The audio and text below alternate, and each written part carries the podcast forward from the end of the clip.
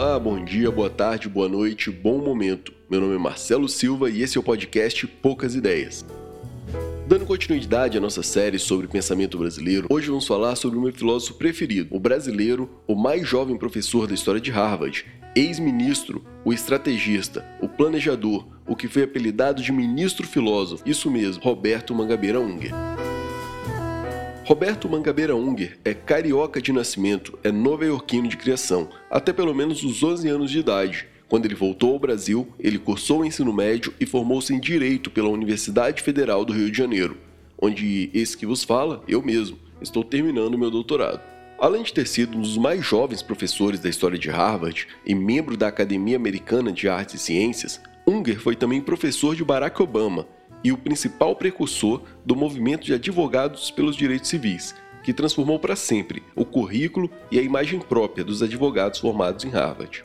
No Brasil, Unger foi um dos principais críticos do governo Lula, chegando a elaborar o fatídico artigo onde acusou o PT de ter recriado a corrupção no país. Sua acusação, claro, tinha bases mais profundas e racionais do que aquelas que viriam a repetir suas palavras.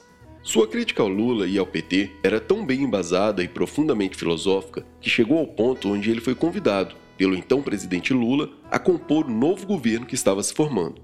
Aceitou o convite, arregaçou as mangas e foi trabalhar na Secretaria de Assuntos Estratégicos da Presidência, um órgão criado especialmente para ele. Seu grande mérito naquele período foi encontrar um objetivo comum para todas as ações do governo. Foi ele quem decidiu que a missão do governo Lula seria acabar com a miséria no país. Em 2013, esse objetivo foi cumprido e o Brasil saiu do mapa da fome, o que indica que a miséria no Brasil não era mais, pela primeira vez na história, crônica. Foi ministro do governo Lula e do governo Dilma, ajudando a desenhar institucionalmente medidas que caracterizariam a luta para salvar os pequenos comerciantes, como o Super Simples e as medidas de democratização do crédito. Para a educação, sua principal contribuição foi a elaboração do projeto Pátria Educadora, mesmo que não tenha sido aplicada esse projeto e vários outros daquele período, algumas medidas criadas pelo Unger na época, propostas escritas por ele, acabaram sendo utilizadas pelos governos posteriores. Um dos casos dessa influência é as empresas simples de crédito, uma ideia que ele elaborou para o governo Dilma e que acabou sendo criada pelo governo Bolsonaro. Antes de começar a falar da filosofia de Unger, devo lembrar ao leitor que ele é próximo do filósofo que abordamos no último episódio, o Crisóstomo de Souza, e é também próximo de um amigo pessoal meu, o profundo conhecedor do país e da filosofia brasileira, o filósofo contemporâneo Tiago Medeiros. No que diz respeito à filosofia, Mangabeira Unger é um ponto fora da curva, ao ser mais propositivo do que crítico. Ele parte de um problema amplamente reconhecido para apresentar uma solução sólida, de curto, médio e longo prazo descrevendo os recursos necessários e as fontes onde vamos buscá-los. Sua filosofia não pode ser confundida com os sistemas de pensamento que buscavam encontrar um fundamento último da realidade a partir do qual deveríamos espelhar nossas vidas. Talvez até pelo seu berço brasileiro ou mesmo pela educação que recebeu aqui no Brasil, Unger sempre criou uma filosofia voltada para resolver esses problemas imediatos, esses problemas do agora, porém, claro, com um plano para o longo prazo. Sua obra é vasta, são muitos livros, ensaios e artigos, e todos podem ser encontrados no seu site www.robertounger.com. Lá você pode encontrar sua obra em português e inglês, totalmente gratuito. Como nosso assunto é filosofia brasileira, então vamos focar em seus projetos para o Brasil. Ao longo do texto Segunda Via, ele argumenta que existem duas vias de desenvolvimento já testadas no Brasil. A primeira é o neoliberalismo das elites, que afirmam defender o capitalismo, mas sempre dependem do Estado para o socorro. Esta via prega a austeridade fiscal e a rejeição a qualquer tipo de política social e investimento social. A outra via, que ele chama de terceira, é a via de base socialista, da tentativa de frear o capitalismo e remediar seus danos na população brasileira.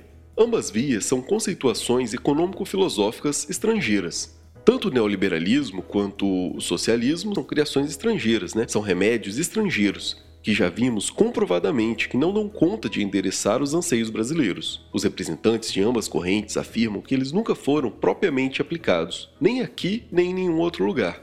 E por isso sua falha não poderia ser considerada uma falha do sistema, mas dos agentes que aplicaram.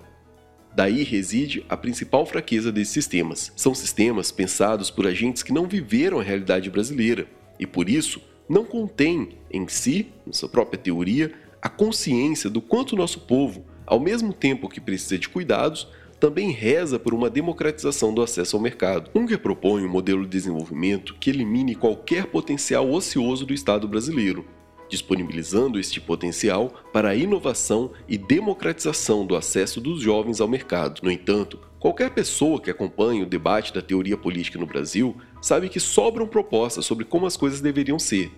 Na verdade, nem precisa acompanhar o debate sobre teoria política.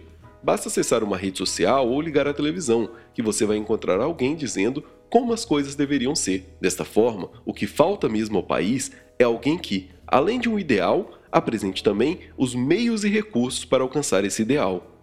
Além desses meios e recursos, qualquer projeto tem que abranger as diversas formas de ser brasileiro. Um projeto nacional legitimamente brasileiro deve descrever os passos da transformação, não apenas para uma elite política, financeira ou cultural, mas para todos os brasileiros. E é justamente nesse aspecto que Mangabeira Unger se destaca.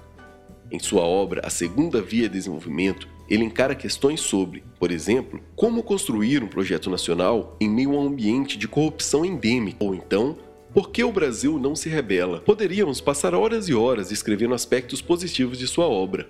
No entanto, vamos seguir nosso ritual de finalizar nosso episódio com a palavra do próprio autor. O trecho a ser citado é da obra A Segunda Via de Desenvolvimento, aonde ele informa quais são os princípios do projeto de desenvolvimento que ele propõe. A responsabilidade mais importante do Estado é a garantia de mínimos sociais, concebidos como condições para a vida ativa do cidadão e do trabalhador. O mercado não cria seus próprios pressupostos. Um desses pressupostos é um homem livre, livre da fraqueza, da insegurança, da enfermidade e da ignorância. O horizonte de atuação social do Estado é o desenvolvimento da herança social, suplementando e eventualmente substituindo a herança familiar. Todos herdam da sociedade, por meio do Estado, um pacote básico de direitos e recursos. Todo país precisa dizer não às ideias e aos interesses dominantes no mundo e na época em que emerge. Assim fizeram os países que hoje nos esmeramos em imitar. Insistimos em fazer o que dizem em vez de fazer o que fizeram. Governantes do Brasil preferem ver o país premiado pela obediência, Fazer o dever de casa, a metáfora do aluno submisso, virou sua metáfora predileta. É um caminho que, para país grande, nunca deu certo. Só há salvamento nacional pela rebeldia nacional. Não basta, porém, querer rebelar-se. É preciso saber como. Com esse trecho do Unger, eu finalizo esse episódio, que é o último da nossa série sobre pensamento filosófico brasileiro. Muito obrigado pela sua atenção e até o próximo. E se você não ouviu ainda os outros episódios da nossa série, corre lá para escutar que eles estão muito legais. Essa série de episódios foi gravada especialmente para os alunos da disciplina Pensamento Social Brasileiro. Então, tamo junto e até o próximo. Valeu!